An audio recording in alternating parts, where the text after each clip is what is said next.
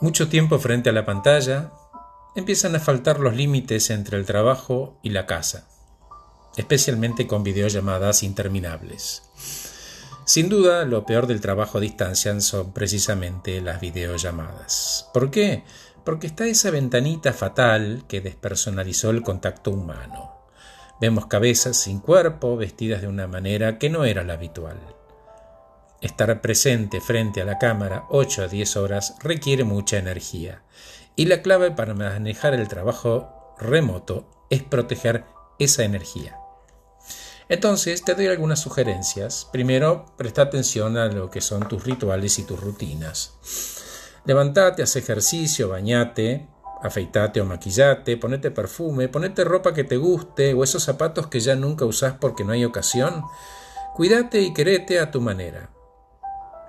Otro tema es, aunque nos molestaba ir a la oficina, tomarnos el tren, el colectivo o el auto, era un ritual que creaba una barrera entre el trabajo y la casa, y lo necesitamos.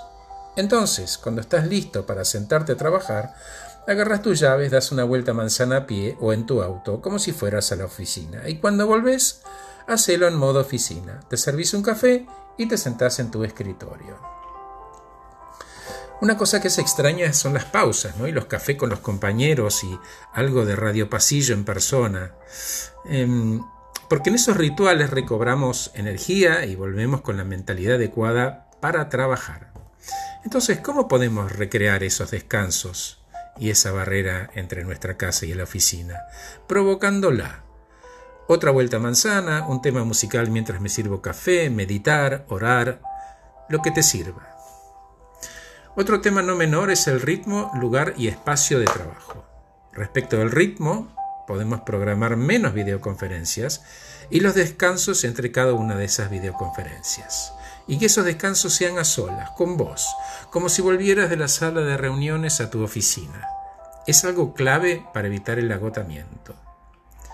Si tenés gente a cargo, gestionás vos las reuniones. Cuando digo gestionar, digo editar. Cuando digo editar, digo cortar que haya agendas y data enviada previamente y manejar sobre todo el micrófono.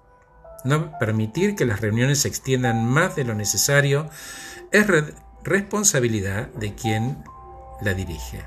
Porque nunca faltan los extrovertidos que quieren protagonismo, interrumpen o distraen con algún chiste. Estructura la agenda, generar reglas de presentación y que la tormenta de ideas en vivo desaparezca. Si hay ideas, que las escriban. Quienes saben dicen que es mejor el audio sobre la videollamada porque comunicamos mejor nuestras emociones y opiniones cuando es solo audio. Para terminar, el trabajo a distancia se instaló y habrán distintos mix según empresas. Mejor tomarlo como una oportunidad, como reemplazando viejos hábitos que nos servían cuando el trabajo era 100% presencial por otros adaptados a este nuevo entorno. Entonces, alejados del enojo, podemos construir seguramente algo mejor. Gracias por escucharme. Soy Horacio Velotti.